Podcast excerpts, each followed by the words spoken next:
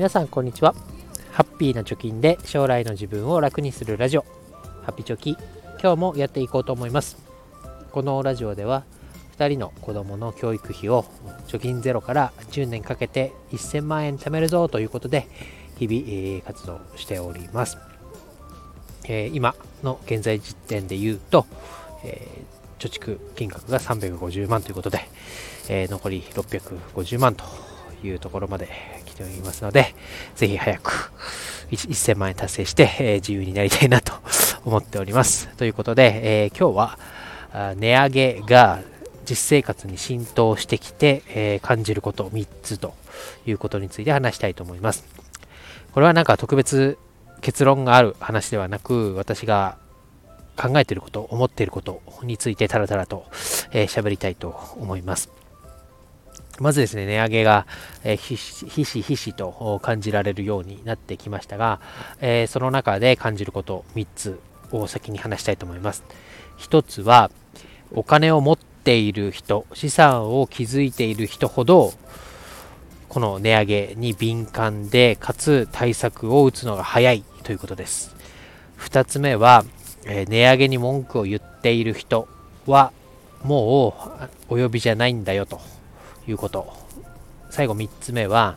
値上げをしないって頑張っている企業は信頼しない方がいいよというこの3つについて話していきたいと思います。まず1つ目はですね、えー、お金持ちの人、資産をすでに築いている人ほど敏感に反応して対策を打っているなというふうに感じます。まあ、だからこそお金を持っていたり資産があるんだなと。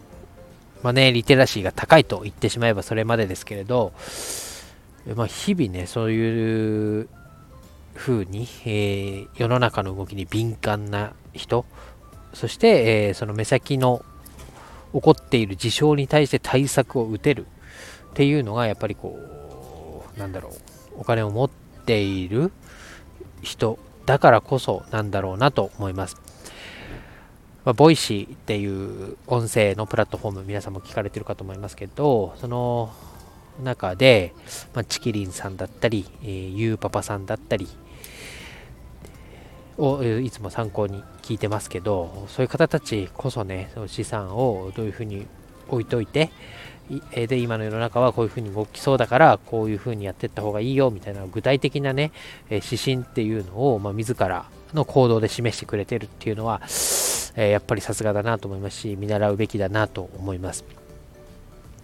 まあ、今から投資を始めようとかね、今始めたばっかりっていう人でも、まあ、徐々にこういう動きの時にはこうやるべきっていうのが、経験値として溜まっていくとは思いますけれども、まあ、なんだろう、こう、お金に向き合うことをしている人っていうのはやっぱり、えー、資産もそれに応じて大きくなっているんだなということを、まあ、感じますね。うん、自分も、なんだろうな、値上げふんみたいな感じじゃなくて、じゃあどうするってところまで踏み込んで、えー、やってはいけない行動だったり、やった方がいい行動っていうのを、まあ、見極められるようにしていきたいなと思いました。で、2つ目、えー、は、値上げにブーブー言ってる人はもう終了だよという話です。最近ね、焼肉ライクっていう一人お一人様焼肉みたいなお店、えー、に対してツイッターで何か投げかけられたことに対しその焼肉ライクの社長が反論して炎上していたみたいなことがありましたよね。目にした方もいるかと思います。でなんか値上げをしてでその値上げに対してその焼肉店に対してまあ、スーパーで買った肉をフライパンで焼いた方がそこの焼肉屋で食べるより安くていいよねみたいなツイートだったんですけど、まあ、言ってる人そのツイートをした主が本音で言ってるのかパフォーマンスなのか分かりませんけど、まあ、そういう人ことを言っている人っていうのはその企業からしたらもうターゲットな人ではないんだよと。世の中から置いてかれてるよというふうに思うわけです。まあ、値段が上がれば今までねターゲットとされていた人が置いてけぼりになる値上げになよって目標のターゲットプライシングがちょっと上に上がるわけですから、えー、その人がターゲットから置いていかれたみたいなことが起こってくるんじゃないかなと思います。えー、ディズニーランドも値上げとかねでディズニーランドの中で、えー、家族4人でランチを食べたら1万円超えてたじゃないかみたいなもう金持ちの世界になっちゃったんじゃないかみたいなこと言ってますけどまさにそうだと思いますね。うん万人がね貧乏人に対してもうビジネスをするかって言ったらそうじゃないと思いますある程度お金を持っている人をターゲットにしたビジネスをした方があその企業はねお金が入ってきますし、えロープライスのところを狙い続けてるとやっぱりこう客層っていうのは落ちてくるなと思います。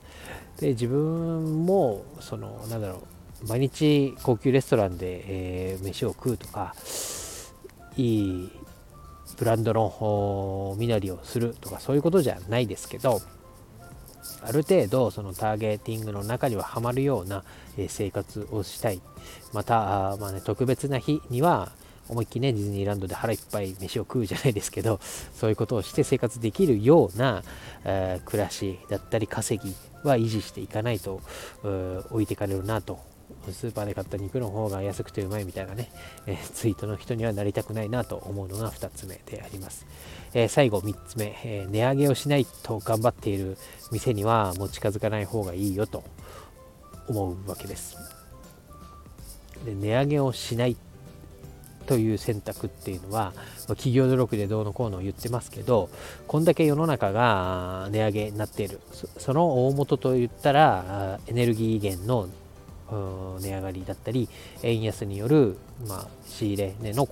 上昇というところで、まあ、やむを得ず値上げというところで、えー、世の中値上げラッシュになっていると思います。その中で、まあ、企業努力という理由をつけて値上げをしないということはどっかで歪みが出てるんじゃないかなと思います、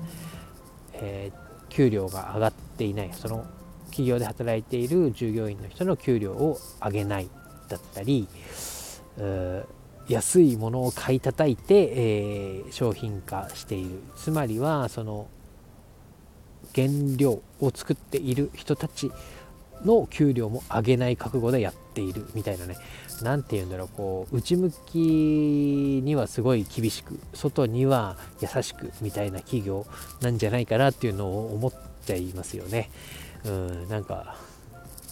働いてる人があってのその企業の意思決定だと思うんですけどその働いてる人を無視してまで、えー、価格上げませんって踏ん張るのはどうなのかなと思ったりもします。ということで今日はねなんかこう自分のモヤモヤを話す回みたいになってしまいましたけど、まあ、お金を持っている人ほどお金には敏感でで金に対しての対策がちゃんとできているんだということを見習わなきゃいけないなと逆にこうお金の対策をできていないえ、現状維持で踏ん張ろうとしている値上げに文句を言っている人たちっていうのはそういう理解がまだ足りないんじゃないかなということがなんか客観的に見えた見えているような今の時勢だと思いましたのでそれを踏まえてね自分には何ができるかっていうところを、まあ、改めて考える、え話しながら